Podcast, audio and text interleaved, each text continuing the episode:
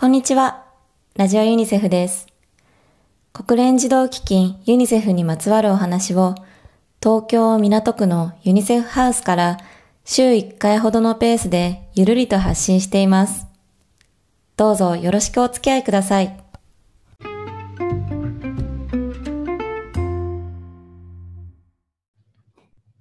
はい、えー本日のゲストはこの方です。皆様、こんにちは。日本航空客室乗務員の三好真央です。はい、えー今きっと頭の中にハテナマークが出てしまっている方たくさんいらっしゃると思いますが、お分かりになりましたでしょうか？えーラジオユニセフの声の主こと、えー三好真央さんです。はい。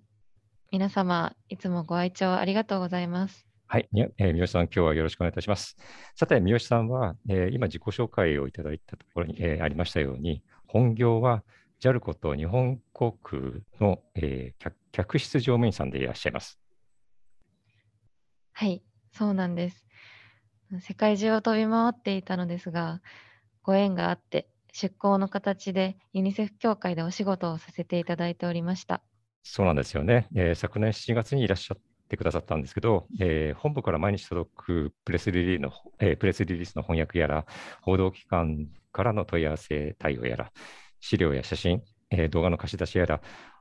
あまりにも畑違いのお仕事に、えー大変失礼ながら、正直最初は大丈夫って思ってたんですけれども、全くの杞憂でした。はい。客室乗務員以外の仕事をしたことがなくて、あの初めての広報、初めてのデスクワークだったので、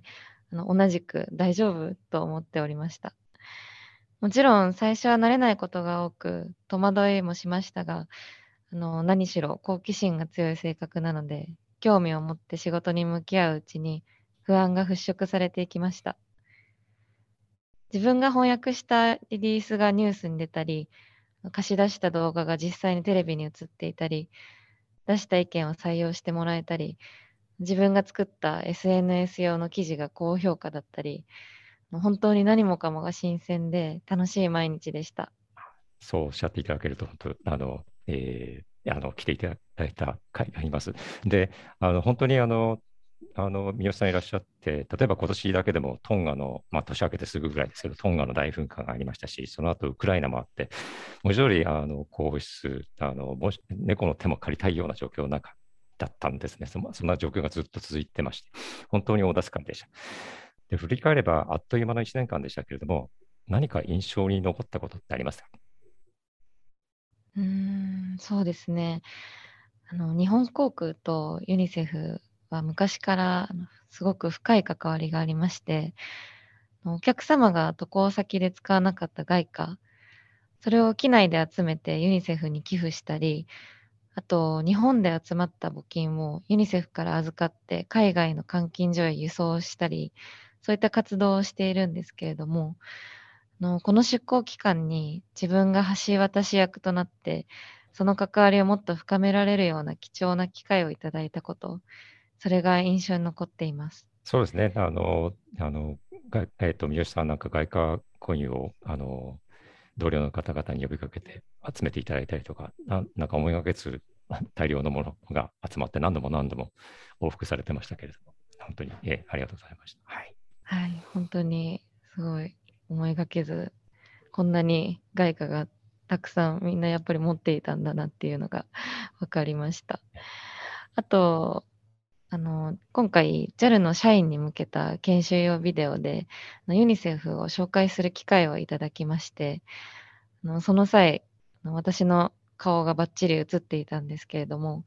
あのそのビデオが、社内で公開されて、しばらく経った後に、の JAL でフライトをする日がありまして、うんあの地上勤務している客室乗務員はあのフライトの資格維持のために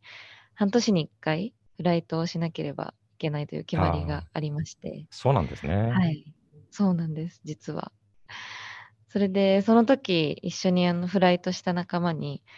なんか三好さん、どこかで見たことある。でも思い出せない。え、もどかしい。などうん、そんな感じの声をかけられ、あ のビデオを見てもらっていることが分かって、とても嬉しかったです。なんか芸能人を疑似体験したみたいな感じですかね。そうですね。そんな気分になりました。はいあとあの、私たちは本当に仕事で本当にいろいろなところへ行くのですが、そうですよね。なんか、とあの、はい。あ、ごめんなさい。はい、どうぞ。はい。あ 先ほどあのお話ししたように、あの本当に換金した外貨、うんあの使い切れないことが多くて、うん。だから本当に私も含めてあの大量の外貨が使わないまま家に眠っていて、あの本当に私と同じようにその外貨の使い道困っている人がもしかしたらたくさんいるんではないかなと思って、で、先ほどのあのお話ししたような社員から外貨を集める企画を、あの JAL の仲間たちと一緒に始めました。そうですよね。なんか、あの、ま、ね、私なんかも、あの、年に1回、海外に行くか行かないかですけど、それでも結構残っちゃいますもんね。だから、皆さんのように、ほうんほぼ、まあ、毎日のようにっていうか、あの、しょっちゅう海外に出ていらっしゃる方だったら、確かに、あの、たくさん、タンス預金じゃないですけどね、持ってらっしゃる方もいらっしゃるのかな、なんて、ええはい。うん本当にほとんどの客室乗務員が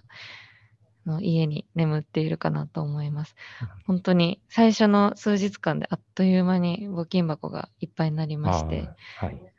その後もあの社内の告知とか、あと口コミでどんどん広がっていって、費用ごとに増えていって、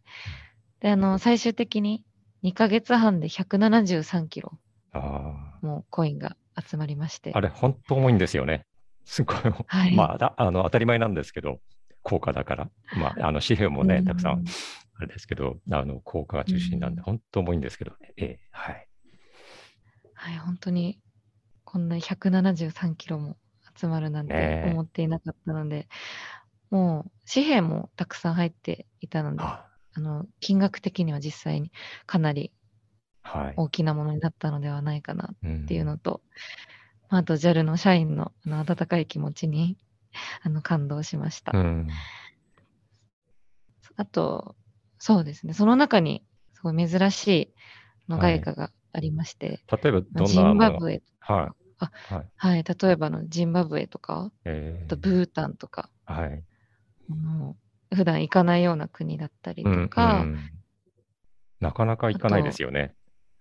行かないですね。ジャ JAL ってジンバブエとかブータンに飛んでるんですか？確か飛んでないですよね。飛んでいないです。うん中井さんは行かれたことは？あ、あの、ブータンにはありました。はい。えージンバブエはまだ行ったことないんですけど、はい。あえーいつか行ってみたいなとはええ思ってます。いや、いいとこでしたよ。はい。で今はあの使われてないはい。イタリアリラとかあフランスフラン？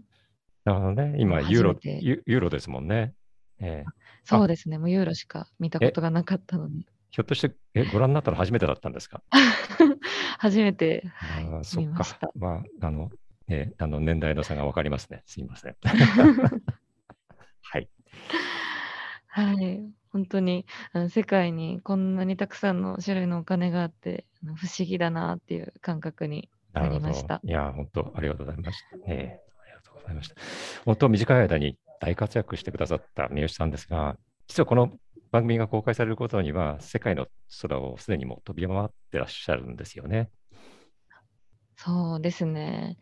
ニューヨークとかパリあたりを飛んでいるかもしれません。ああ、なんか羨ましいような、羨ましくないような、よくわからないんですけど。はい。はい、えー本当にあのこの1年間あのユニセフの仕事に関わらせていただいたことであの世界に対する見方が本当に大きく変わったように思います。あ、そうですか。はい。はい、あのウクライナ情勢などあのニュースでよく取り上げられることばかりに関心を持ってあの他のことを積極的に知ろうとしなかったかなという感じがしあます。以前はですね。うん。は。い。例えば、あの、シリアで、あの、11年前からずっと紛争が続いていて、で、今この瞬間にも誰かが命を落としていることだったり、うん。あと、アフリカで過去40年間で最も深刻な干ばつが起きて、貧困から逃れるために18歳にも満たない女の子が無理やり結婚されていることだったり、うん、こういうことをあのユニセフの仕事に関わったからこそ、深く興味を持ち、知り得たことかもしれません。なるほど。まあ、特にそのウクライナ、まあ、ウクライナも大変ですけど、あのでもウクライナがあれだけ取り上げられちゃったことによって、さすがにあのうんおっしゃったように、そのシリアだったり、アフガニスタンだったり、アフリカだったりっていう状況が、確かになかなかあの皆様の目に留まらないような、あのまあ、伝えにくいような状況っていうのがあったわけですもんね。はい。はい。それでも、あのユニセフはそのような状況に置かれている子どもたちへの支援をあのずっと懸命に続けていて、私もあのその事実を少しでも多くの人に知っていただくための仕事ができて、本当に嬉しく思っています。なので、これからもあの私なりにユニセフの活動をあの応援していきたいと思いますし、と何かできることがあれば、これからもお手伝いさせていただければなと思っています。ありがとうございます。実は三好さんには、あのもうすでに何本かあの番組を収録していただいてるんで、あとはまたあの番組の頭とお尻に使うあのあの声、えーをいただいてるんで、まあ、これからもあのこのチャンネルをお聞きの皆様には、三好さんの声に触れていただけるような機会というのは何度かあると思いますし、あのこれからももし、あのお仕事の合間にちょっとでもお時間できたときに、もしやっていただけるようであれば、原稿送りますんで、あの番組のナレーション、よろしくお願いいたします。ありがとうございます。